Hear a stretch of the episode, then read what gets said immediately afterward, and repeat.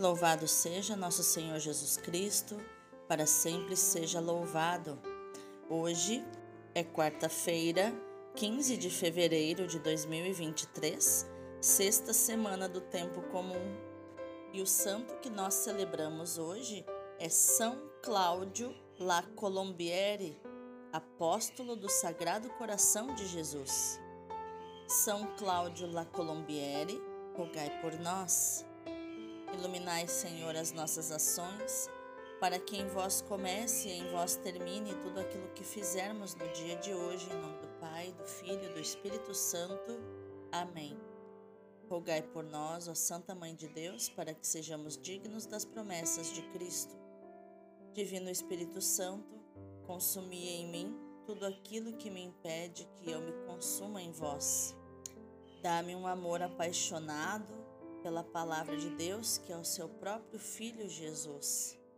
Senhor Jesus, dá-me a graça de compreender a tua palavra, proclamar, anunciar a tua palavra e viver a tua palavra. Amém. A primeira leitura de hoje é Gênesis 8, do 6 ao 13, depois do versículo 20 ao 22. Passados quarenta dias, Noé abriu a janela que tinha feito na arca e soltou um corvo, que ficou revoando até que secassem as águas sobre a terra. Soltou também uma pomba para ver se as águas tinham baixado sobre a face da terra, mas a pomba, não achando onde pousar, voltou para junto dele na arca, porque as águas ainda cobriam a superfície de toda a terra. Noé estendeu a mão para fora, apanhou a pomba e recolheu-a na arca. Esperou então mais sete dias e soltou de novo a pomba. Pela tardinha, ela voltou, e eis que trazia no bico um ramo de oliveira com as folhas verdes. Assim, Noé compreendeu que as águas tinham cessado de cobrir a terra. Esperou ainda sete dias e soltou a pomba que não voltou mais. Foi no ano 601 da vida de Noé, no primeiro dia do primeiro mês, que as águas se retiraram da terra. Noé abriu o teto da arca, olhou e viu que toda a superfície da terra estava seca. Então Noé construiu um altar ao Senhor e, tomando animais e aves de todas as espécies puras, ofereceu o holocausto sobre o altar.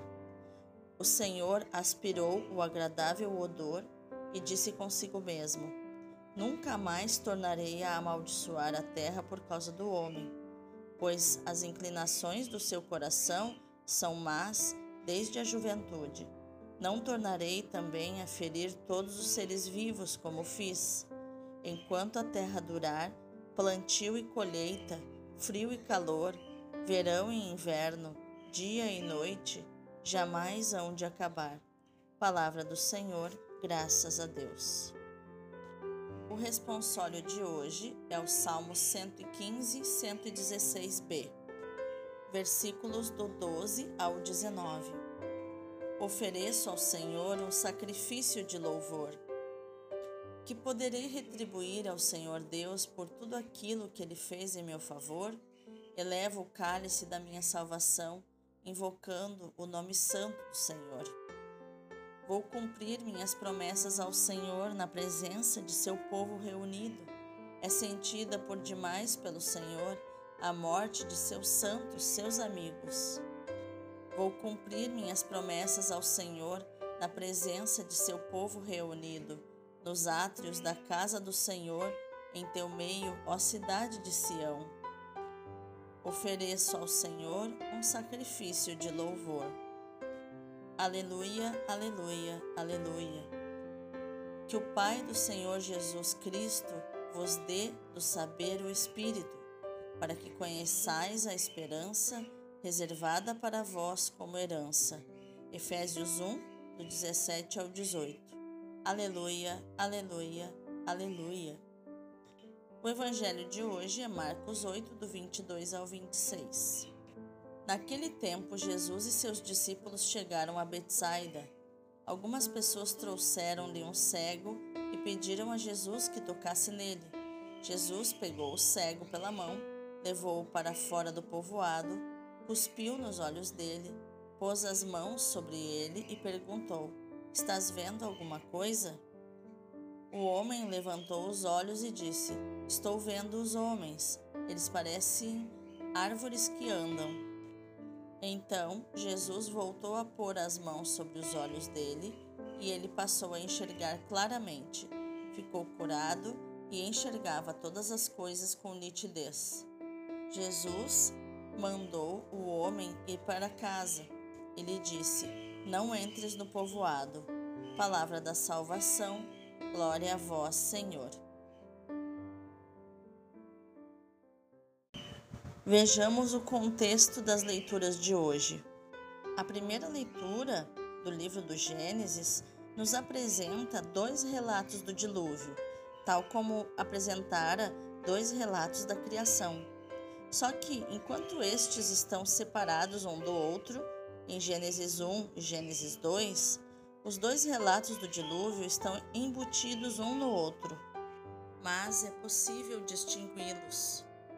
Enquanto para um o dilúvio dura 40 dias, número aproximado para um período bastante longo, para outro dura 12 meses lunares com mais 11 dias, o que nos faz pensar em 365 dias, ou seja, um ano solar, conforme Gênesis 7, 11, Gênesis 8, 13. O importante é que o dilúvio, ainda que tendo durado muito, também teve um término. As águas acabaram por se retirar. Este fato nos ilumina sobre o modo de agir de Deus. Outra diferença que notamos entre os dois relatos é que, enquanto num os animais puros reunidos na arca são sete, ou sete pares por espécie, no outro são apenas dois, macho e uma fêmea. Eram mesmo precisos sete pares de animais? Não chegavam dois por cada espécie? O problema está no sacrifício de animais e pássaros com que termina o relato. Tal não seria possível se só houvesse um par por cada espécie.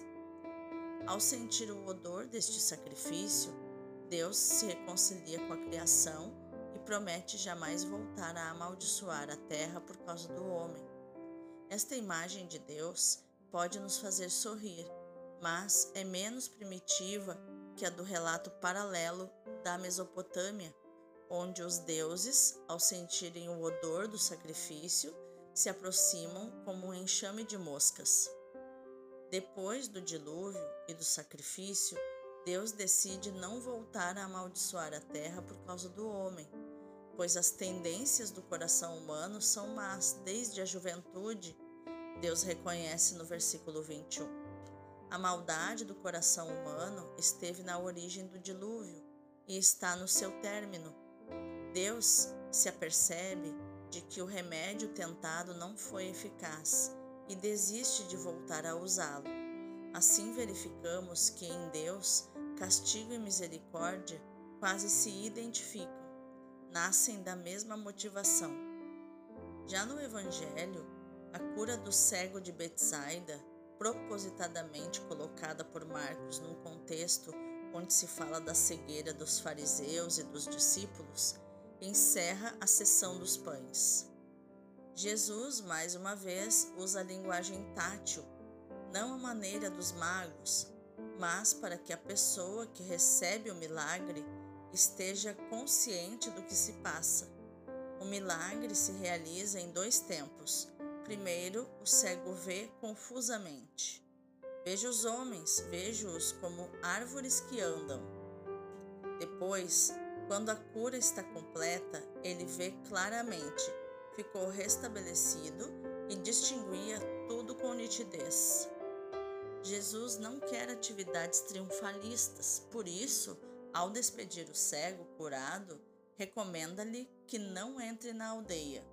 O verdadeiro crente crê nos milagres e não por causa dos milagres.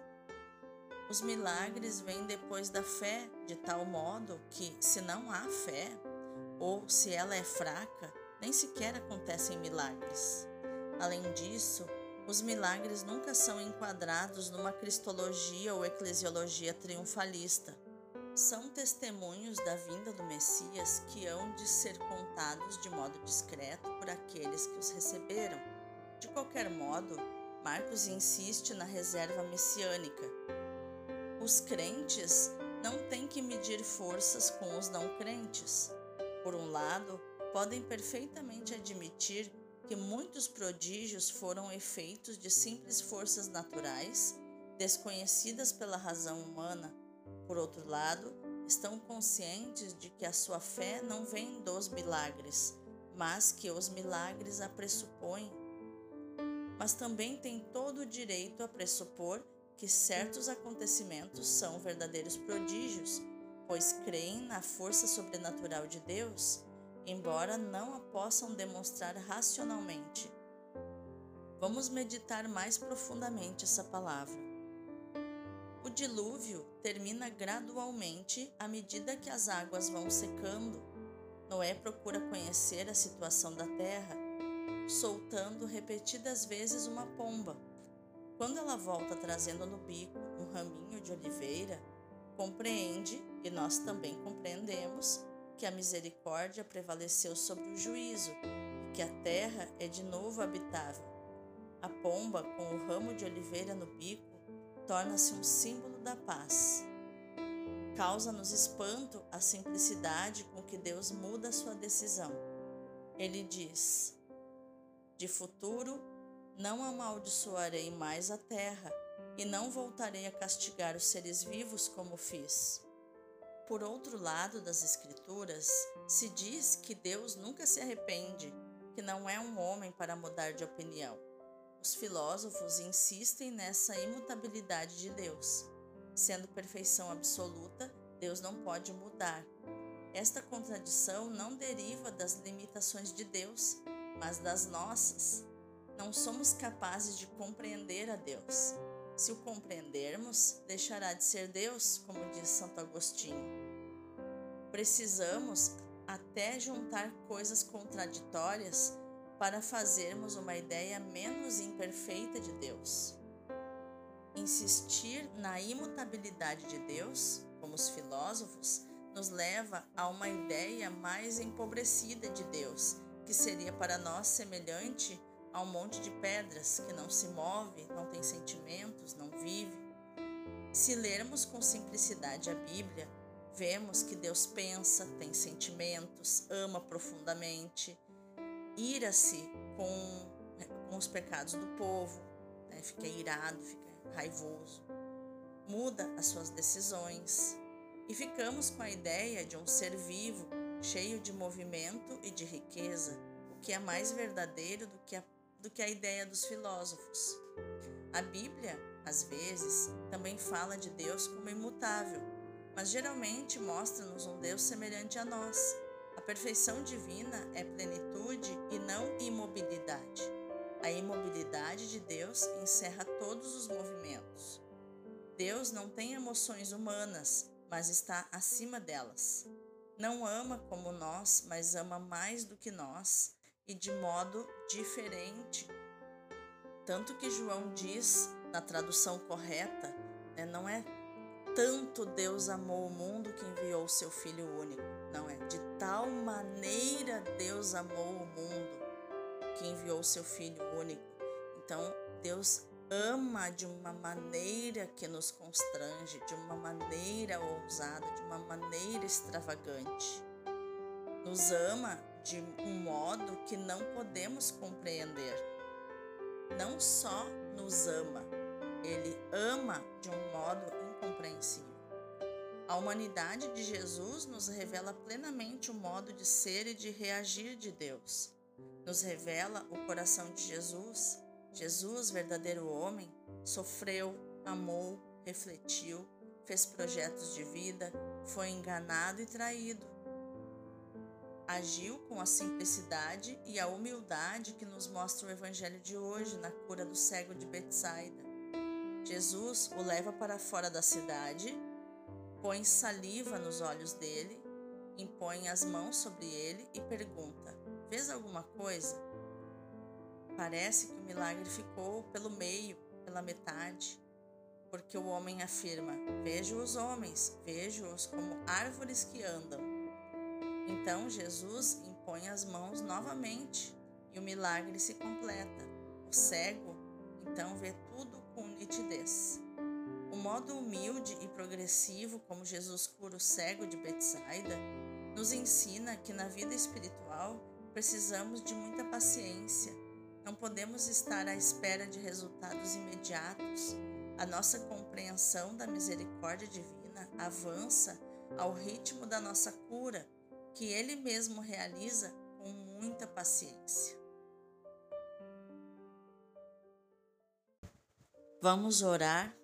Senhor Jesus, abre os meus olhos para que eu possa ter de Deus não uma ideia errada e pobre, mas uma ideia verdadeira e rica, uma ideia que suscite em mim o sentido da adoração, do louvor, da admiração, da gratidão. Compreender alguma coisa do Pai é verdadeira felicidade, porque me coloca na fé perante o seu profundo mistério. Toca-me, unge-me com o teu espírito, cura-me Iluminada por ti, avançarei confiante e serena pelo caminho da fé e da santidade, aberta a todas as surpresas e segura mesmo sem compreender, porque eu confio em ti. Amém. Vamos contemplar as leituras de hoje pelos olhos e pelo coração do Padre Leão Deon, do Sagrado Coração de Jesus. Ele diz assim: Encontramos na Sagrada Escritura e nas coisas da criação admiráveis figuras das relações que deviam existir entre estas três augustas pessoas de Jesus, Maria e José. Se Jesus é a árvore da vida, Maria é o paraíso terrestre regado pelas águas da graça, no meio do qual está plantado. E José, querubim guardião do paraíso e da árvore, se Maria é a pomba mística, Jesus não é senão o ramo de oliveira que ela leva e o sinal da paz. E José, o verdadeiro Noé, que introduz em sua casa a pomba e dela recebe o autor da reconciliação entre Deus e os homens? Se Jesus é a arca do Novo Testamento, Maria não é senão o Santo dos Santos, onde esta arca está escondida, e José, o véu que cobre os olhos dos judeus, os mistérios que um e outro encerram? Se Jesus é o propiciatório da lei evangélica, Maria e José não são senão os dois querubins que estendem as asas do seu afeto e se olham mutuamente, adorando o Salvador? Eis belas figuras da união que existia entre estes três santos corações, modelo da caridade que deve reinar na comunidade e nas famílias cristãs. Almas piedosas, pronunciai muitas vezes com confiança estes nomes sagrados: Jesus, Maria e José. Nomes de paz e de amor, nomes de salvação e de bênção nomes de majestade e de glória, nomes agradáveis aos anjos, vantajosos para os homens e terríveis para os demônios. Mas não vos contenteis em contemplar, passai a imitação. Que linda reflexão sobre os três corações sagrados. Coisa linda, né? Para a gente começar o dia. E que a nossa ação no dia de hoje, meu irmão, minha irmã, seja meditar, proclamar e viver esta palavra de Jesus que está em Mateus 13, 16, onde ele diz: Felizes vós que vistes e ouvistes. Deus abençoe o teu dia.